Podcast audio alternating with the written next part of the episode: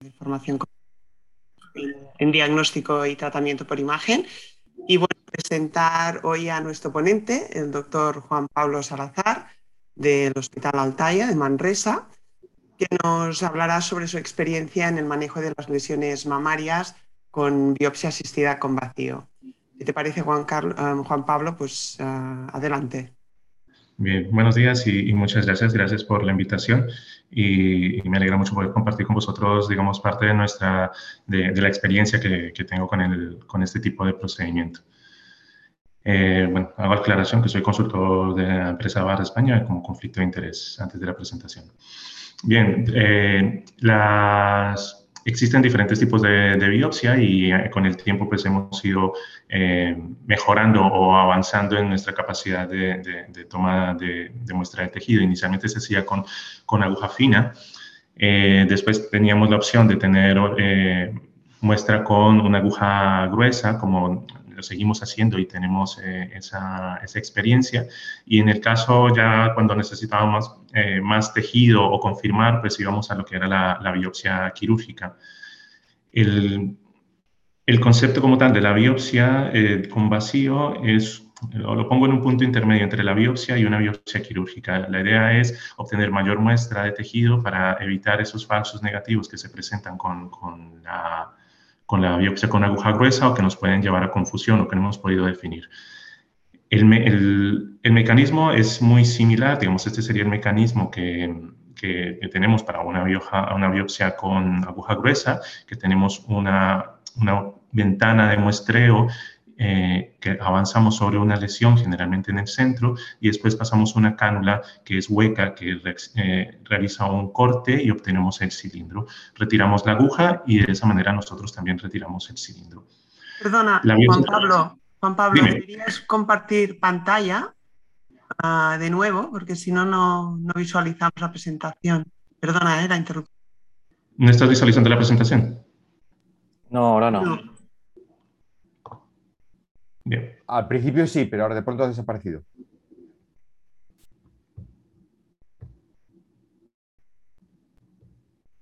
¿Ahora? Sí, ahora sí. Sí, ahora sí. Perfecto. Tienes la barra de, Zoom. Haz ocultar, por favor. Aquí, gracias. Entonces, estaba mencionando que teníamos la, eh, el mecanismo de la biopsia, que era eh, biopsia con, con, aguja gruesa, que colocábamos la lesión en el centro de la, eh, la, aguja en el centro de la lesión y hacíamos un corte dentro de una ventana de muestreo y después un corte con una cánula hueca y obteníamos el tejido. El mecanismo de la biopsia con vacío es distinto generalmente, bueno, podemos poner la, lesión en el centro o podemos poner la aguja eh, debajo de la lesión y esta aguja reacciona a un mecanismo de succión de vacío que acerca la, lesión a la ventana de muestreo y es cuando nosotros realizamos el corte. Podemos, podemos eh, obtener la muestra sin tener que sacar la aguja y de esa manera hacemos varias muestras con un solo, una sola punción. Lo que había mencionado es la aguja con una capacidad de succión y tiene un corte, un, corte rotacional que transporta la muestra y la recolecta sin eh, necesidad de retirar la aguja. Aquí podemos ver, eh, me gusta esta imagen porque podemos ver la diferencia de, los, el tamaño de la muestra que obtenemos con un 14G, con un 10G y con un 7G. Vemos eh, que las agujas de, de vacío que podemos encontrar desde un 7G hasta un 12G, dependiendo la empresa, eh, obtenemos mayor, mayor cantidad de tejido que lógicamente nos ayuda a, disminuir esa, esos falsos eh, positivos o falsos negativos o, mejorar la sensibilidad y especificidad de la prueba. Esto lo podemos utilizar en, biopsia con, ya con estereotaxia, podemos utilizarlo también en biopsia por tomosíntesis, como tenemos varios eh, ejemplos y opciones. Eh, entonces, inicialmente también teníamos la opción de la mesa prono en algunos sitios se, sigue usando. Actualmente también algunos equipos tienen eh, esa capacidad de, de, hacer la biopsia vertical, pero con, con, una mesa que permite que la paciente esté de forma horizontal, evitando siendo más cómodo para la paciente y que la paciente, en caso de que se maree o que le dé pues, una hipotimia, pues sea mucho más cómoda para ella. Eh, también tenemos otros equipos que tienen un, acceso eh, horizontal, en el caso, por ejemplo, de este General Electric, que es un ejemplo del Hospital Valdebrón, es un Phantom, pero tenemos la aguja de vacío que podemos entrar de forma lateral. Es, va muy bien porque en realidad con los cortes de tomosíntesis puedes ver todo el trayecto de la aguja y aquí vemos cómo posicionamos la, aguja y el, el, objetivo. Hacemos la colocación de la aguja, hacemos la comprobación y vemos cómo está bien orientada Después hacemos el disparo de la aguja y vemos cómo el objetivo está más o menos en el centro de, la cámara de muestreo. Entonces, esta, esta opción de biopsia guiada con tomosíntesis y con acceso horizontal, eh, en realidad es muy, muy, muy práctica y muy buena para, poder visualizar exactamente el desplazamiento de la aguja y, la localización del tejido. También lo podemos ver con, con biopsia con resonancia, entonces, con biopsia con resonancia también eh, sabemos de que es un procedimiento que eh, la idea es eh, primero tratar de hacer la biopsia con, con ecografía, ver, si vemos, identificamos las lesiones mediante ecografía o mediante mamografía, y en el caso de que sean solamente captaciones, ya sean focales o captaciones masa o no masa, que no logramos identificar con ecografía, procedemos a hacerlo con biopsia con resonancia. Podemos tener aguja de 7 hasta 11G, dependiendo también la, la casa. Y este sería el posicionamiento de la paciente en una posición prona. Eh,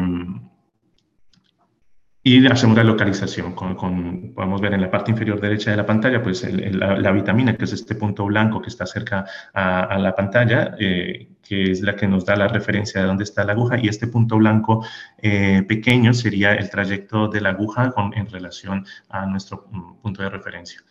Hago énfasis en esta flecha roja, este es el, modelo o la, hoja de, trabajo del equipo ENCOR. Es importante, con experiencia, siempre, siempre mirar eh, que corresponda a la mama correcta y al acceso correcto. Creo en, en, biopsia con vacío siempre es importante confirmar qué tipo de acceso, dónde lo vas a realizar, si es la mama izquierda, si es la mama derecha, si es acceso lateral, si es acceso medial. El acceso medial es, es más complicado, es más... Eh, eh, difícil de realizar, entonces siempre se prefiere un acceso lateral. Entonces siempre verificar que, que sea el acceso correcto de la mama y también el, el, tamaño de la aguja, porque cambia y muchas veces nos puede llevar a errores. Eh, utilizamos la, la, referencia de la mama contralateral o utilizamos la referencia de un, de un, calibre de aguja diferente. Entonces, recomendación siempre que utilizamos esto, pues verificar tanto la, la lateralidad como la, el tamaño de de la aguja. Este es el ejemplo. Tenemos em, la localización de la lesión en, las primeras secuencias post-contraste. Vemos una captación focal a nivel más o menos retroareolar. Eh, la identificamos, la localizamos en, la hoja de, trabajo y colocamos este material. El material tiene un, bloque que es para identificar el sitio de punción. Tenemos un introductor, un trocar y posteriormente, cuando sabemos que estamos en la, segunda imagen, eh, vemos la posición de, la aguja con respecto a, la lesión. Si estamos en la posición correcta, pues colocamos la aguja de vacío y hacemos el muestreo. Eh, igual, recomendaciones. Eh, este, este tipo de aguja tiene un, un, modo que permite rotar automáticamente sin que tengas que mover la, la aguja. Eh, en el caso de que a veces nosotros movilizamos la aguja para coger muestra en diferentes posiciones, eh, la tendencia de ver que genera más hematomo, más daño en el tejido. Es decir, es preferible que, el equipo se mueva automáticamente y no mover eh, la aguja cuando probablemente está haciendo corte. Seguramente hace más daño y puede generar más sangrado. Eh, una vez realizado el procedimiento, dejamos un, el clip y hacemos la comprobación. Como podemos ver aquí, tenemos el artefacto por la, biopsia y el artefacto del clip y tenemos la muestra de tejido, que es la que enviamos. Estos son algunos ejemplos. Eh, esta es una paciente que tenía una captación no masa en, el pecho izquierdo con un diagnóstico eh, de carcinoma lobulillar infiltrante, pero teníamos una captación no masa contralateral que no tenía traducción ecográfica ni en mamografía hacemos la, biopsia con vacío guiada por resonancia, vemos que el punto final de la aguja, que se ve el trayecto eh, hiperintenso de la, de la, aguja y el punto final que es hipointenso, ese punto corresponde a la mitad de la cámara de, de muestreo de la aguja de biopsia. Más o menos tendríamos un margen de un centímetro por delante y un centímetro por detrás. Ese sería nuestro, nuestra ventana o nuestro espacio de muestreo. Confirmamos que es un carcinoma lobular infiltrante y es bilateral y a esta paciente se le realiza una mastectomía bilateral. Este es otro ejemplo. Tenemos una paciente con eh, una captación tipo masa irregular, un poco aspiculada, eh, con diagnóstico también positivo de carcinoma eh, no indiferenciado, pero teníamos algunas otras captaciones focales en la parte más superior que en el contexto eran, eran sospechosas. Tampoco teníamos una, una, confirmación por ecografía, por lo que fuimos a hacer la biopsia con, con, resonancia. En este caso era un caso complicado porque tenemos cerca el pectoral.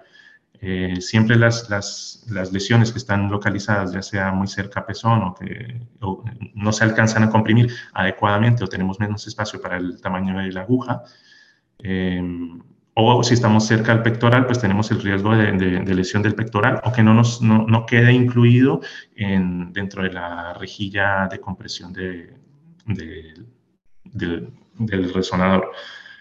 En este caso, vamos con, vamos a la parte pectoral y como, podemos, como podemos ver, em, hacemos la, la, la punción. En este caso no, vamos hacia la parte anterior y orientamos nuestra aguja hacia la parte anterior, tratando de evitar la parte posterior que es donde está el pectoral. Entonces, una recomendación siempre también es, eh, a la hora de, de, posicionar la aguja, siempre tener muy claro eh, en, qué dirección estamos poniendo nuestra cámara de muestreo, porque muchas veces podemos estar orientándola hacia, hacia una posición que nos puede eh, hacer algún tipo de de complicaciones. En este caso era lesión del pectoral o hematoma. Se confirma que es eh, un carcinoma eh, infiltrante, en este caso un luminal B, HER2 positivo y es multicéntrico. Esta sería ya la, otra utilización de la aguja con vacío eh, mediante ecografía. Entonces, en ecografía tenemos la opción de visualización directa en tiempo real, Em, que es muy práctica, sobre todo en esas lesiones que de pronto ya han tenido una biopsia previa y que necesitamos una ampliación diagnóstica. en este caso, eh, tenemos el ejemplo de una, de una lesión que es eh, irregular, y hipoecoica, que tenía una biopsia previa de hiperplasia ductal atípica. Eh, a la hora de definir si el tipo de cirugía o no es importante conocer el si hay la, probabilidad de, malignidad. Por lo tanto, se solicitó una ampliación eh, diagnóstica con una biopsia con vacío, realizamos la biopsia con vacío y, encontramos un carcinoma ductal infiltrante. En este caso es una biopsia con vacío con objetivo diagnóstico, no es terapéutico y también dejamos un clip para, para, la, para el cirujano. La técnica de, la resección percutánea, ya no, ya no, con intención diagnóstica, sino con intención terapéutica, eh, se puede realizar en caso de lesiones benignas que tengan confirmación histológica benigna previa. Eh, se hace inicialmente la localización por ecografía, utilizamos anestesia, anestesia local, no, no, no, no no lo estamos haciendo con presencia de anestesistas, sino se hace con anestesia local. En algunos centros se utiliza eh, anestesia con epinefrina, nosotros estamos utilizando anestesia sin epinefrina, pero bueno, yo creo que es dada la experiencia que tenga cada, cada grupo. Eh, hacemos la resección o el Vacuum Assisted Excision, eh, sus siglas es VAE, colocamos la aguja por debajo de la, de la, lesión hipoecoica. Como podemos ver aquí, la cámara de muestreo se ve bien, que es más o menos de unos 20 milímetros. Lo colocamos debajo de la, de la lesión y empezamos a hacer múltiples cortes o múltiples muestras hasta obtener una resección completa. Eh, también podemos ver en las, en las imágenes ecográficas eh, en la segunda línea eh, una visión transversal de la aguja. Aquí podemos, es, es, es muy útil y es interesante no solamente ver la, lesión en el plano paralelo, eh, paralelo al eje del transductor y la aguja, sino también el transductor en un plano perpendicular a la aguja. Eso te da una visión eh, global del volumen de la lesión. Muchas veces cuando solamente se ve en un plano la aguja y cuando en el mismo plano la lesión, te puede, dar una falsa imagen de resección completa, pero te han quedado lesiones en, en la parte lateral. Cuando lo colocas en el plano eh, perpendicular al eje de la aguja, eh, te permite ver una lesión global del volumen de la lesión. Cuando hacemos eh, la resección completa, realizamos una compresión del, pecho y del sitio de punción. Esto se hace más o menos durante unos 4 o 5 minutos. Y aquí vemos el, sitio de acceso. es en realidad muy pequeño y una cicatrización muy buena. Después realizamos un vendaje compresivo de, la mama eh, para evitar complicaciones y estas pacientes nosotros las citamos a las 24 horas para, para hacer una comprobación de que haya ido todo bien, de que la paciente esté eh, sin ninguna complicación, sin sangrado. Sé de otros sitios que lo, realizan de una forma más diferida, eh, unos días después. Yo creo que depende la, la, la experiencia de cada, de cada, grupo. A nosotros nos, nos gusta ver eh, cómo está la paciente, preguntarle, saber sobre todo si la parte de dolor, que lo toleran bastante bien, eh, y darle las indicaciones, que se sienta, que se sienta bien, bien atendida.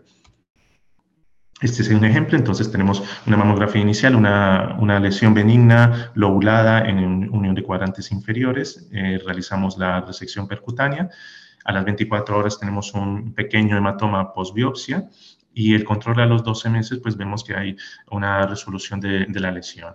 Y pues, para la, se confirma que es una lesión benigna, tiene una cicatriz eh, pequeña y eh, la paciente está está contenta.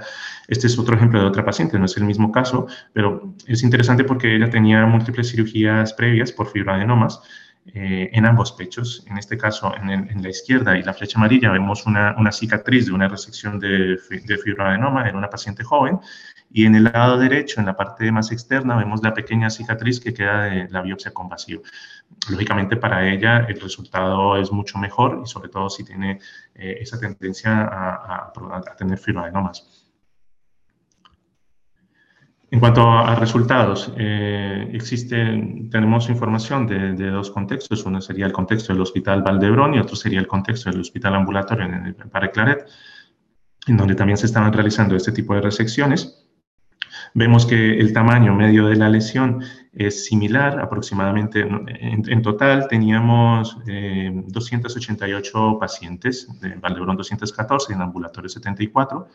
El tamaño promedio en ambos centros era más o menos similar, unos 2 centímetros, 19, 18 milímetros.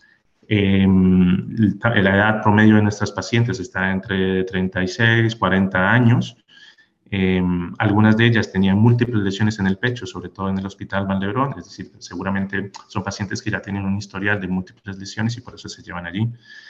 Em, el número de muestreo es el mismo, el número de muestras que se realiza en promedio por lesiones, más o menos unos 20, 22, y el tiempo promedio sí varía entre ambas, ambas instituciones. Uno tarda más, que sería el ambulatorio, y otro el Valdebrón, pero bueno, esto depende del circuito, cómo se maneja y cómo se toma el tiempo. Nuestros resultados, al final de la intervención, cuando inicias un procedimiento y empiezas a realizarlo, al final del procedimiento, más o menos en un 90% de, de los casos, se logra una resección completa. Existe un 10% que no se ha logrado una resección completa por, porque, por dificultades técnicas, porque no se logró, la lesión se mueve mucho, porque la paciente presentó dolor y se suspendió, o porque de pronto hubo algún tipo de, de reacción. Algunas pacientes reaccionan y presentan síntomas banales, o algo que hace que se, que se tenga que, que terminar la, el procedimiento. O en otras ocasiones, la mayoría de veces es porque no hay un riesgo de, de más daño, ya sea porque te acercas mucho a la piel o algo y prefieres, prefieres parar. De ahí también importante eh, la selección de las pacientes. Pero si nosotros miramos a largo plazo, esto es cuando tú terminas el procedimiento y crees que lo has realizado completo y ya has quitado la lesión. Si tú miras a largo plazo, ¿qué es lo que pasa? A seis meses, en los controles que se les hacen, no todas las que nosotros pensamos que hemos hecho la resección completa finalmente lo son. Podríamos estar hablando de un 70% de, de, de, efectividad a seis meses. Es decir, que verdaderamente eh, hay algunas pacientes que nosotros creemos que hemos eh, retirado completamente la lesión, pero que nos quedan pequeños restos que no visualizamos en ese momento. ¿Por qué no se visualizan? Porque cuando se realiza la resección con vacío se crea un artefacto em, sucio que no te permite ver bien el lecho, el lecho de resección. Y muchas veces en ese, en ese momento eh, puedes no visualizar estos, estos pequeños eh, fragmentos de residuo. ¿Cuál sería la recomendación? Y es lo que tratamos de hacer.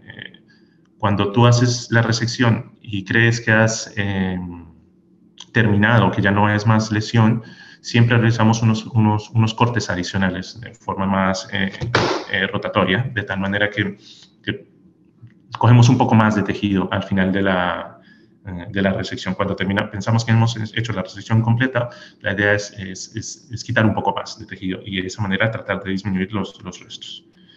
Eh, complicaciones, en realidad el dolor, las pacientes en promedio están entre un 2 a 3 en una escala de 10 en el momento de la intervención y al día siguiente eh, la mayoría está sin dolor. Eh, en cuanto a hematomas, hematomas a las 24 horas, es difícil establecer un punto del hematoma, pero digamos un hematoma en, milímetros en promedio a las 24 horas, estamos hablando de unos 15 milímetros, que en realidad es, es una, no hablaríamos de un hematoma, sino como un sangrado post procedimiento normal muy pocas pacientes eh, tienen sangrados más de 3 centímetros, que fue, lo que, que, fue lo que consideramos como complicación del procedimiento, que era más o menos unos, menos de un 5%. Bien, este ya sería otro, otro concepto, que es otro tipo de aguja con vacío que, que tenemos disponible actualmente. Es un concepto nuevo de aguja, también de, de, la, de la, casa BD, en, en el cual eh, tenemos la capacidad de hacer biopsia con aguja con vacío, pero es una aguja que no tiene todos los cables de conexión o no requiere el, todo el, equipo de montaje eh, que requiere el equipo ENCOR, en este caso, o los otros equipos de, de, vacío. Es de fácil eh, calibración, de fácil preparación, se dispone rápidamente y solamente la parte azul sería como, como el mango, lo que el, el, instrumento fijo y la parte blanca que vemos es todo el, desechable. Entonces es una parte desechable de fácil eh, colocación y que no tiene ningún cable asociado. Es decir, facilita, facilita tener, disponer este tipo de agujas y disponer una biopsia rápida, se puede montar muy rápido. Existen en calibres de 10, 12 y 14 G. En realidad, eh, como, como, vemos aquí, eh, también está diseñado de una forma ergonómica, hablando con uno de los ingenieros que, que, habían desarrollado el producto. Uno de los problemas que tenía, por ejemplo, el Encore, era que el mango era muy grande, sobre todo para, para mujeres. Al tener la mano más pequeña, eh, muchas veces se cansaban más y pesaba mucho y era más difícil controlar eh, el mango con, con, con, los botones, entonces utilizaban más el pedal. Este está diseñado para ser un, un un tipo de aguja más liviano, más económico, un poco más fácil de uso eh, para, para, para, cualquier radiólogo. Eh, aquí, aquí vemos cómo se desmonta y después la, la cesta colectora, eh, podemos retirarla y tenemos todo el material eh, fácilmente. También con el equipo Encore muchas veces eh, el, canister, la canastilla, se quedaba material dentro del propio recolector y, costaba, costaba obtener el material. Eh, la idea es que es un equipo muy, muy, muy versátil. Tiene una, una, una ventaja y es que tiene un sistema de, también de predisparo pues como cuando con la misma aguja, como cuando estamos acostumbrados a las agujas normales que son automáticas, podemos disparar eh, la lesión o también podemos entrar predisparado. Es decir, podemos, eh, esto, este no lo tenía el equipo Encore, no lo tienen las otras agujas eh, normalmente y es una ventaja porque eh, a veces para entrar en una lesión que tiene una dureza muy alta, necesitas una fuerza para entrar dentro de la lesión y, este disparo es una, es, una, es una, ventaja respecto al producto anterior. Eh, este es un ejemplo.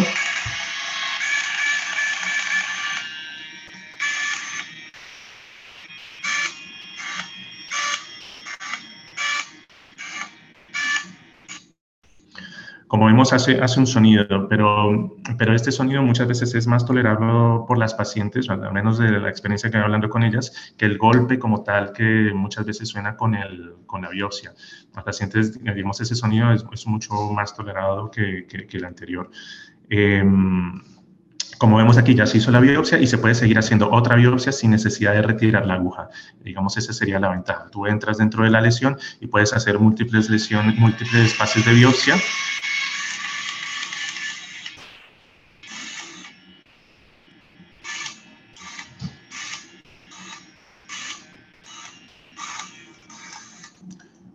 con un solo, con un solo acceso.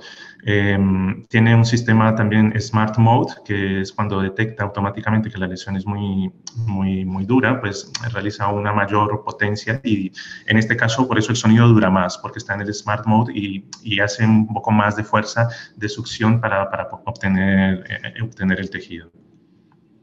Estos serían los cilindros que nosotros normalmente obtendríamos con, una biopsia con elevation. En este caso, creo que eh, son unos, unos 10, eh, unos 12 G. Son cilindros que al patólogo le parecen muy buenos, al menos con la experiencia que he tenido de dos, tres patólogos, eh, le parecen que son cilindros muy, muy, de muy buena calidad y son múltiples. Vemos como tenemos múltiples, más, más de tres, más de cuatro y seguramente pues, en una sola punción. Otra cosa que se me había olvidado decir es que tiene, tiene también un adjunto, un introductor, para, hacerlo de manera coaxial y de esa manera, eh, si en caso que queramos poner un, clip o algo, se retira la aguja, se deja, se deja el coaxial y se puede utilizar el clip a través del mismo estos serían los cilindros del Encore, esto es un 10G, lógicamente son mucho más grandes, pero también entendemos que, todo el montaje y, todo el equipo es mucho, mucho mayor.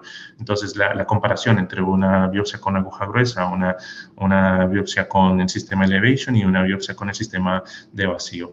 Eh, lógicamente no es para todas las lesiones y seguramente pues, hay que mirar cuál sería la indicación de, este tipo de, muestras. Estas son imágenes del Hospital Valdebrón.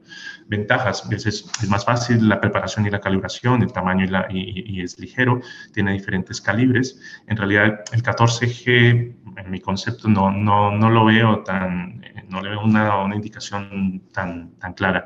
Pero, pero bueno, ellos lo promueven, por ejemplo, para, para las axila.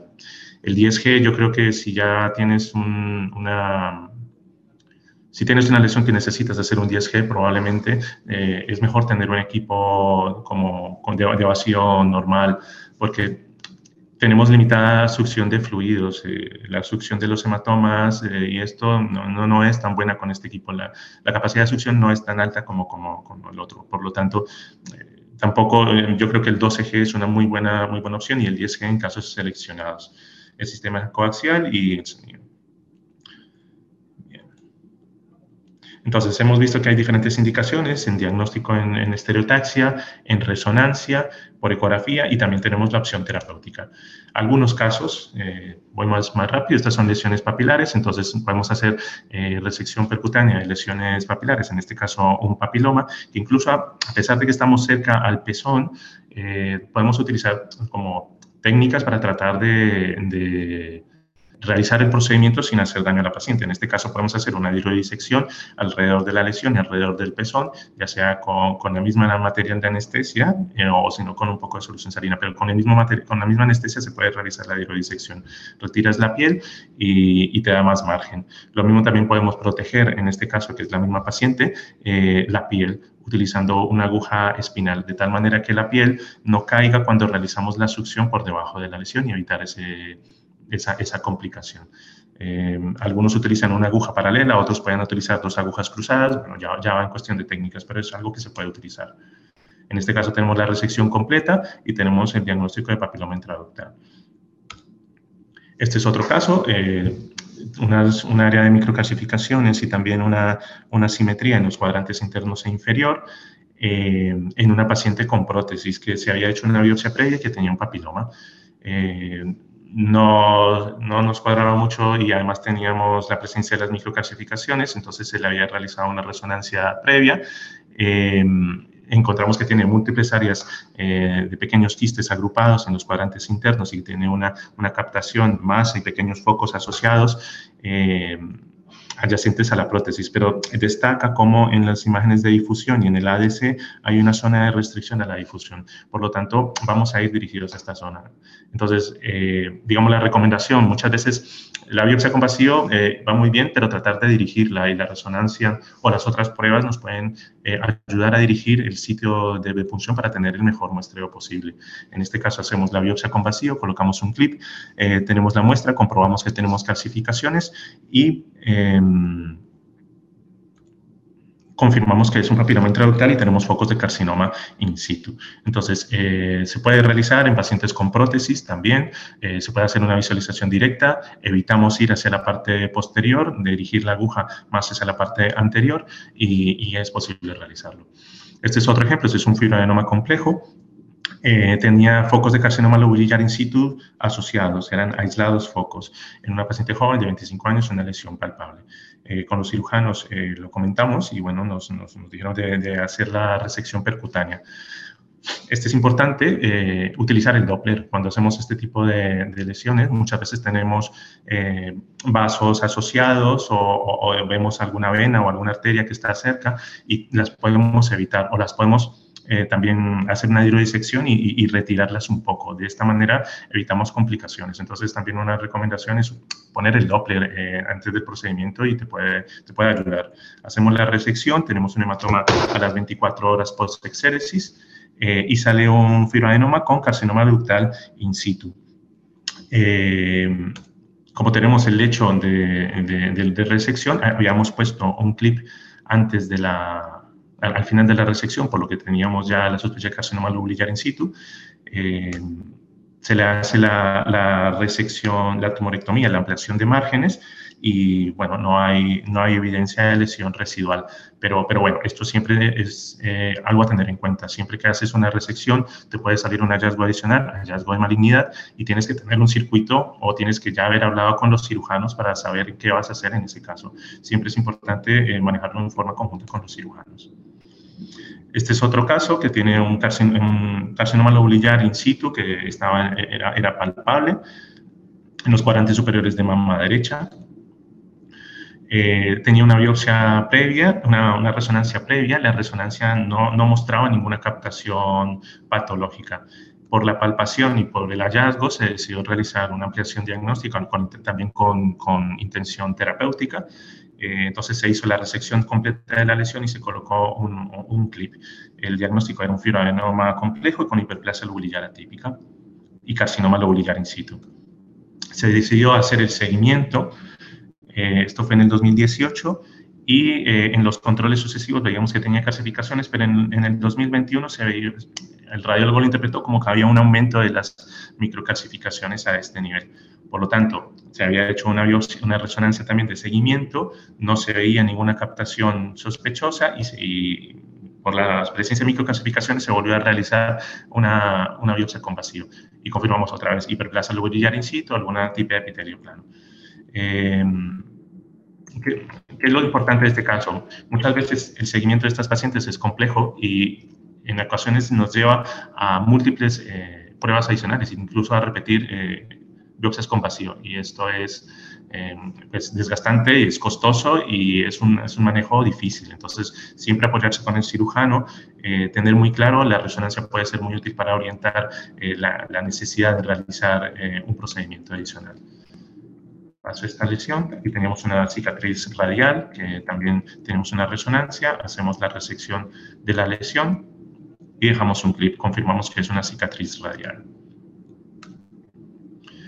Eh, también podemos eh, hacer resecciones de la lesión y del clip. En este caso tenemos una sospecha de cicatriz radial, tenemos el clip, lo vemos por resonancia y aquí tenemos la resección. Hacemos la resección del área de interés, resecamos el clip para comprobar de que estamos en el sitio que hemos realizado y confirmamos que tenemos, eh, tenemos la muestra y el clip. También en este caso dejamos un clip de seguimiento podemos ver la resonancia y al año eh, cómo hay una, la disminución de la lesión o no tenemos eh, lesión residual. Este ya sería el último caso. Tenemos una paciente eh, que en el 2011 tenía unas microcalcificaciones extensas de 8 centímetros en el cuadrante superexterno mama izquierda. En el 2011 se realizó una, una, biopsia, biopsia con vacío, biopsia quirúrgica y en todos los casos se confirmaba carcinoma lobulillar in situ. Esta paciente se, dejó en seguimiento y llega el 2020 y en el 2020 seguimos teniendo unas microclasificaciones que son de, de aspecto sospechoso, pero que eh, aparentemente están estables, que ya han sido biopsiadas en múltiples ocasiones. En el 2011, en el 2015 otra vez se realizó otra biopsia con vacío y venía en seguimiento con tamoxifeno. Entonces es una paciente que es de un seguimiento a largo plazo, pero que tenemos las imágenes eh, que generan sospecha. Hacemos una resonancia y en la resonancia se ve un área de captación irregular con restricción en difusión. Vamos a buscarla, encontramos la lesión, hacemos el muestreo y confirmamos que es un carcinoma lobulillar infiltrante. En este caso, a la paciente se le hace una, mastectomía y, bien, importante de este caso, yo creo que la resonancia nos puede ayudar a, orientar el tipo de, biopsia y la localización de la biopsia y hacer el seguimiento, siempre en conjunto con, con, los cirujanos. También lo podemos utilizar para drenajes en el caso de pacientes que no, quieren, de, que no, no, están, no son candidatas a cirugía o que no quieren cirugía como opción de sintomática, disminuir síntomas. En este caso, una paciente que no quería ningún tipo de cirugía, aceptaba la, la, la punción y lo utilizamos para, para para disminuir el volumen de la lesión, lógicamente sin intención terapéutica. También se puede utilizar para algunos abscesos, pero bueno, con riesgo de, en algunas ocasiones de fistulización. No tengo tanta experiencia en ese, en ese, en ese campo. Muy bien. Entonces, bien, en, conclusión se puede utilizar en varias, en varias eh, indicaciones diagnósticas, terapéuticas. Eh, creo que siempre hay que manejarlo en conjunto, no, no verlo como una prueba invasiva aislada, sino como un manejo que le damos a la paciente eh, y que muchas veces requiere un seguimiento y, consenso con, los cirujanos. Muchas gracias. Ah, felicidades, Juan Pablo. La verdad es que es increíble la, experiencia que, has mostrado en esta sesión del manejo con esta nueva técnica. Y bueno, tenemos unas cuantas preguntas. Si te parece, vamos pasando a trasladarlas a ver cuál, cuál es tu opinión. La primera pregunta ah, del doctor Pedraza es ah, al respecto de que cuál sería desde el punto de vista, ah, digamos, de guiar la biopsia con vacío la mejor técnica. Es decir, hablas de eco, hablas de resonancia, hablas de tomosíntesis. ¿Cuál sería? Entiendo que supongo que depende del contexto de la lesión, pero... Eh, la, técnica es en la que mejor se vea la lesión. Es decir, la técnica de imagen en la que mejor se vea la lesión, esa es la, técnica adecuada. Si, si, es posible realizarlo con ecografía, creo que la ecografía te permite ver, ver dónde, dónde estás y esto. Pero las microclasificaciones, creo que muchas veces vamos a buscar microclasificaciones con, con ecografía porque las intuimos y muchas veces lo, logramos, pero también cuando no lo logramos es un gran problema. Entonces, a veces por tratar de, apurar un poco la ecografía, te metes en un, problema. Entonces, en ese caso, pues ir a lo, fijo, que es la, la, estereotaxia. O lo mismo con la resonancia. Terminarán, por, por, apurar de pronto el diagnóstico, terminamos haciendo múltiples biopsias y al final terminamos haciendo la, la resonancia. Entonces, la técnica que mejor vea la, lesión sería la, mejor técnica. Y en el caso de utilizar ecografía, ¿os puede ayudar el, uso de contraste o de la astografía o algún tipo de, modalidad ecográfica o, no lo utilizáis? Lo, intentamos. Eh, intentamos algunas pruebas con, contraste ecográfico. Lo que pasa es que no, muchas veces las lesiones eran, eran benignas eh, y no, no, tenían una gran captación. Eh, creo que se puede seguir intentando, pero si algunos centros tienen más experiencia, cuando nosotros lo intentamos no, no nos fue muy bien como para diferenciar, ¿no? Eh, diferenciar la, la, biopsia. Es una alternativa, la, la ecografía con contraste. Eh, elastografía no, no tengo tanta experiencia, pero sí eh, si hay sospecha y, la, y, necesita biopsia, pues te puede ayudar a, determinarlo, pero la indicación de biopsia o no muchas veces no está determinada por la, por la elastografía, ya, ya la tienes de antes. Uh, también pregunta al doctor Pedraza si, en tu opinión, podría ser útil algún algoritmo de inteligencia artificial como soporte a, a la decisión de la indicación del tratamiento en los pacientes con neoplasia de mama. Es decir, más allá de de la biopsia con, asistida con vacíos. Y, ¿Cuál es tu opinión al respecto de este tema que es tan candente? yo creo que en la medida que puedas diferenciar las lesiones y establecer un grado de sospecha, eh, te, servirá para, para, tomar esa decisión, saber cuándo biopsiar o no. Probablemente con, con resonancia magnética o algo eh, te, te, podría dar un mayor grado de sospecha hacia benignidad o hacia malignidad pero al final muchas veces dependemos del resultado histológico. Es como, es como el BIRAS 3, tú puedes pensar que, que, es una lesión benigna, pero aún así tanto el médico o la paciente te está pidiendo una confirmación. Entonces tú puedes tener elementos por imagen que te dicen que es benigno, pero aún así necesitas la confirmación histológica. Ya yo creo que podría haber como una herramienta adicional para, para soportar cuando es benigno o cuando es maligno, pero bueno, está por, por crear, me imagino. Vale. Y al respecto de, uh, es decir, ¿cómo tomáis la decisión de indicación de biopsia en, en comité, unidad funcional de mama? ¿Cómo, cómo funcionáis? La, bueno, hablo un poco más del contexto, digamos, más de experiencia del Hospital Valdebrón, donde tenía, tenía más, más, más experiencia. Eh, la, lo, maneja, lo maneja el radiólogo. Yo creo que el radiólogo tiene que tener un, un, un papel importante, ¿no? Es decir, aquellas pacientes que se discuten en comité generalmente ya son pacientes oncológicas que se requiere alguna prueba adicional, que digamos por algún hallazgo de resonancia. Pero en la medida que el radiólogo pueda encontrar la lesión antes y definir la paciente antes de llegar al comité, eh, agiliza, agiliza al paciente. Es decir, muchas veces no nos esperábamos a, ver eh, la opinión del comité, sino que íbamos y hablábamos directamente con ellos, es decir, antes de un comité. Yo creo que en ese sentido el, papel, el radiólogo tiene que tener un papel más activo. Eh, en, las lesiones diagnósticas, cuando hay una sospecha diagnóstica, pues ser activo de proponer qué tipo de, biopsia o cuándo la puedo realizar. No esperarnos a que nos digan qué hacer, sino nosotros ya sabemos qué tenemos que hacer y tomar la decisión. En cuanto a las lesiones benignas, eh, establecer unos criterios, ¿no? Es decir, ellos ya saben eh, lesiones que son con sintomáticas o con alguna eh, que son palpables, que son menores de 3 centímetros, eh, con, con, resultado patológico benigno, pues es, podría ser candidata a resección. Entonces ellos nos comentan directamente, no, no, no se discuten, las lesiones benignas y no se discuten en comités, eh, es más, ellos saben nuestros criterios, saben nuestra capacidad y, y ellos tienen el paciente y cuando ven que está indicado, pues no lo comentan. De acuerdo. Eh, en cuanto a las complicaciones de tratamiento, bueno, has hablado sobre todo del hematoma. ¿Tenéis algún, ha habido algún otro tipo de complicación? Yo una, añadir uh, respecto al, al, lo que has comentado, ¿no? de realizar con, con uh, la última modalidad de aguja los, los múltiples ¿no? cortes sin salir de la lesión. Entiendo también que esto es para evitar diseminación o se ha descrito algún caso o no, no puede ser esta en ningún uh, planteamiento una complicación? No sé, ¿cuál es la literatura? Complicaciones, bien, complicaciones principalmente eh, es eso, digamos la parte de hematomas sería una que son escasos los casos, pero sí, eh, existe la posibilidad, ¿no? La otra sería eh, lesión cutánea, eh, es otra cosa que se puede presentar. También depende mucho de la selección que, tengas y la, disección.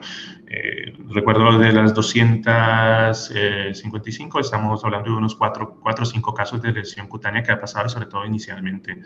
Eh, algunos síncopes vasovagales, pacientes que mientras estás en el procedimiento presentan lipotimia, algunos escasos, 2, 3. Eh, o empiezan con tos o algo, algunas dolor. El dolor pues, puede ser controlada, pero en algunas ocasiones eh, la paciente refiere mucho dolor eh, y se suspende el procedimiento. No es frecuente. Em, esas son, esas son las complicaciones que, que hemos tenido. A, veces puede ser simplemente con el materia, con, con el, con el espadrapo o algo, lo que le ponemos alergias cutáneas. Eh, es frecuente también que pase, hay que revisar eso, porque haces todo un procedimiento y al final lo que la paciente está inconforme, pero por el tipo de pegamento que tenía. Eh, esto. Y en cuanto a las... Eh, la, la, posible diseminación. Ah, No, no, no tengo referencia al respecto. me imagino, es, yo creo que no es tanto por la diseminación, sino por por la practicidad y por evitar el número de punciones, pero también podría ser un argumento. No, no, no, no sé si está comprobado o no, pero varios pacientes lo preguntan, entonces también podría ser un argumento para, para, para ello. No creo que esté comprobado de que haya una diseminación, pero bueno, no, no, no tengo información al respecto. Tenemos muchas más preguntas, si te parece. Voy pasando. Ah, también pregunta doctor Pedrazas si se podría hacer, ah, digamos, las biopsias con vacío con finalidad diagnóstica y terapéutica a nivel ambulatorio. ¿Cuál sería tu opinión? Yo creo que sí. Eh, la experiencia que, estaba en, el, en, en, Claret, eh, yo creo que sí se pueden realizar si tienes, si tienes un equipo, necesitas un técnico y unos personal de enfermería motivado y entrenado eh, y llegar a un acuerdo con los, con los ginecólogos, ¿no? Para hacer el seguimiento, para hacer la selección se puede realizar, debería haber un circuito, un circuito como con cualquier biopsia. Cuando realizas una biopsia, nosotros hacemos biopsias normales en el ambulatorio, son los mismos riesgos, el riesgo de anestesia, el riesgo de sangrado, es el mismo riesgo. Y también, lógicamente, no irás a lesiones eh, grandes, probablemente lesiones pequeñas o lesiones que son eh, de fácil acceso se, pueden realizar. Yo creo que ellos tenían un buen, buen buen circuito, estaba bien hablado, tenían experiencia y se estaba haciendo y funcionaba y gustaba. Era, una muy buena opción. Vale. Tenemos también una pregunta de la doctora Josefina Lamas que nos ah, pregunta cuál sería el criterio de inclusión de pacientes para biopsia asistida con vacío en lesiones benignas. Si es para opción terapéutica, eh, lo que estamos manejando era pacientes que eran por nódulos palpables, sintomáticos, o sea, que tuviera alguna indicación clínica de, resección, em, que fueran eh, menores de 3 centímetros, pero preferiría hablar de lesiones de menos de 25 milímetros, em, que no estuvieran cerca, idealmente, a, a pezón ni a pectoral, em, y que tuvieran un diagnóstico confirmado de biopsia previa benigna. De acuerdo. También tenemos una pregunta de la doctora Nadia Viejo que nos pregunta al respecto del 30% de casos que, eh, existe resención incompleta. ¿Qué pauta seguís? Ah, si hay control, reintervención. ¿no? Has hablado de un 70% más o menos ¿no? de, resección completa. ¿Qué pasa con el resto? Bien, eh, es también difícil eh, mostrar los datos. los tengo, pero en promedio, el, tamaño residual estaba más o menos en unos 8 milímetros. Entonces, em, también son pequeñas lesiones residuales y nosotros consideramos cualquier tipo de lesión residual. Muchas veces pueden ser eh, áreas cicatriciales que se confunden con pequeños residuos, pero que no lo puedes confirmar. Eh, digamos, ese seguimiento es difícil. Pero muchas veces son pequeñas lesiones de 5 milímetros, 4 milímetros, 8 milímetros, que si la paciente tenía una indicación, la paciente muy, teníamos más del, más del 70-80% de estas pacientes con lesiones residuales eran asintomáticas eh, y se consideraba que para ella el, tratamiento había sido exitoso. Es decir, eh, sacar por sacar la lesión no, es, eh, no, no, no, no, te va a generar esa sensación de éxito de tratamiento, pero si la paciente venía por dolor, venía por palpación y ahora tienes una paciente que, y muchas veces ansiedad, porque mucha, una gran indicación es la ansiedad que siente la paciente, que a pesar que tiene la biopsia, ella siente el bulto, palpa el bulto y quiere saber qué es. Eh.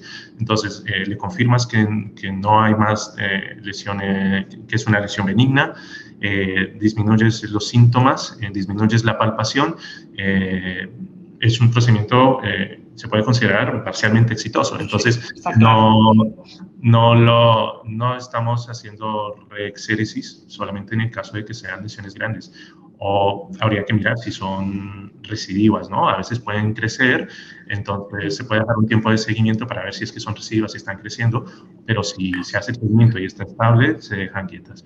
Por eso también es importante la, selección de la paciente, ¿no? Tratar de dar que, que, tenga un objetivo. El objetivo es mejorar la, la calidad de vida de la paciente. Vale, tenemos una, una última pregunta del doctor Barragán que nos pregunta si os migran los marcadores. Los hidromark eh, pueden migrar. Sí, en algunas ocasiones sí, sí pueden migrar, sobre todo si lo ves por el trayecto, como que siguen el mismo trayecto que, que, lo has puesto. Em, no, no, no, tengo tanta experiencia con los otros marcadores, el tipo de migración. No siempre migran, pero sí en algunas ocasiones migran. O sea, entiendo que esto sigue siendo todavía un, problema, ¿no? Sí. Bueno, ah, Juan Pablo, la verdad es que da para mucho esto, seguiríamos, creo, mucho, con muchísimas más preguntas, pero ah, es, tiempo de finalizar la sesión. Si te parece, bueno, yo agradecerte la presentación y darte la enhorabuena y paso la palabra al doctor Pedraza, que hace un resumen final de, tu presentación. Gracias. Perfecto. Bueno, uh, Vicky, muchas gracias por tu excelente moderación y yo creo que Juan Pablo ha sido estupendo. Creo que nos estás hablando del futuro que, ya es presente. Por lo tanto, yo creo que muchas gracias. Entonces, el resumen que haría muy breve es que nos has dicho los números. Nos has dicho 15, eh, en el sentido de que la curva de aprendizaje con 15 procedimientos ya estaría bien, un poco más, 18 para poder hacer con finalidad terapéutica. Otro número que nos has dado es 70, es decir, tenemos una restricción completa con 70%, pero el resto también has dicho parcialmente exitoso. Después nos has dicho que tenemos que utilizar la técnica en que se visualice mejor la lesión en esa paciente, que incluso se puede hacer fuera del hospital, si tienes un buen equipo humano, igual que en el hospital, y sobre todo has dicho que no solo podemos hacer diagnóstico, sino también terapéutico y, nos has animado todos a que ofrezcamos este servicio a nuestros pacientes, ¿no? ¿Te parece bien este resumen? ¿Quieres añadir algo? Sí, solamente que he, dado el valor eh, contando todo el tamaño de las lesiones, ¿no? Digamos de 0 a 30 centímetros. Cuando tú discriminas o categorizas por diferentes tamaños, digamos lesiones menores de 15 milímetros, entre 15 y 25 milímetros o más de 30 milímetros, hay resultados diferentes. Entonces, lesiones de menos de 15 milímetros, el resultado a 6 meses es, es 90%. Vale. En, lesiones entre 15 y 25 milímetros, el resultado está más o menos en 80, 70, 70%. Y las lesiones de más de 25 milímetros alcanza casi un 55, 60%. Entonces, de ahí que, hablamos de que depende el tamaño de la lesión, el tipo de la lesión, el, también, el calibre de la aguja, pero yo preferiría hablar de que para ofrecer mejor efectividad terapéutica, lesiones menores de 25 milímetros. Las de más de 25 milímetros eh, se puede ofrecer, pero también explicar a la paciente y ser sincero de que, existe un riesgo más alto de que queden residuos. Perfecto, perfecto. Muy bien, Juan, eh, yo creo que muchas gracias, Juan Pablo. Mm, seguro que la audiencia irá al repositorio a buscar un poco el vídeo de esta sesión, el podcast y el PDF, y seguro que contamos contigo el año que viene para que nos sigas enseñando. Si te parece, pasamos ya a anunciar la sesión, la sesión de mañana. Mañana tenemos a la doctora Laura Martos, del Servicio de Radiología del, del Hospital Josep Trueta, y la doctora Lidia Moriscot del Servicio de Pediatría, que nos van a hablar de osteomielitis eh, pediátrica. Por lo tanto, están todos invitados mañana. Que tengan un buen día. Gracias, Juan Pablo. Gracias, Vicky. Nos vemos mañana. Gracias a todos.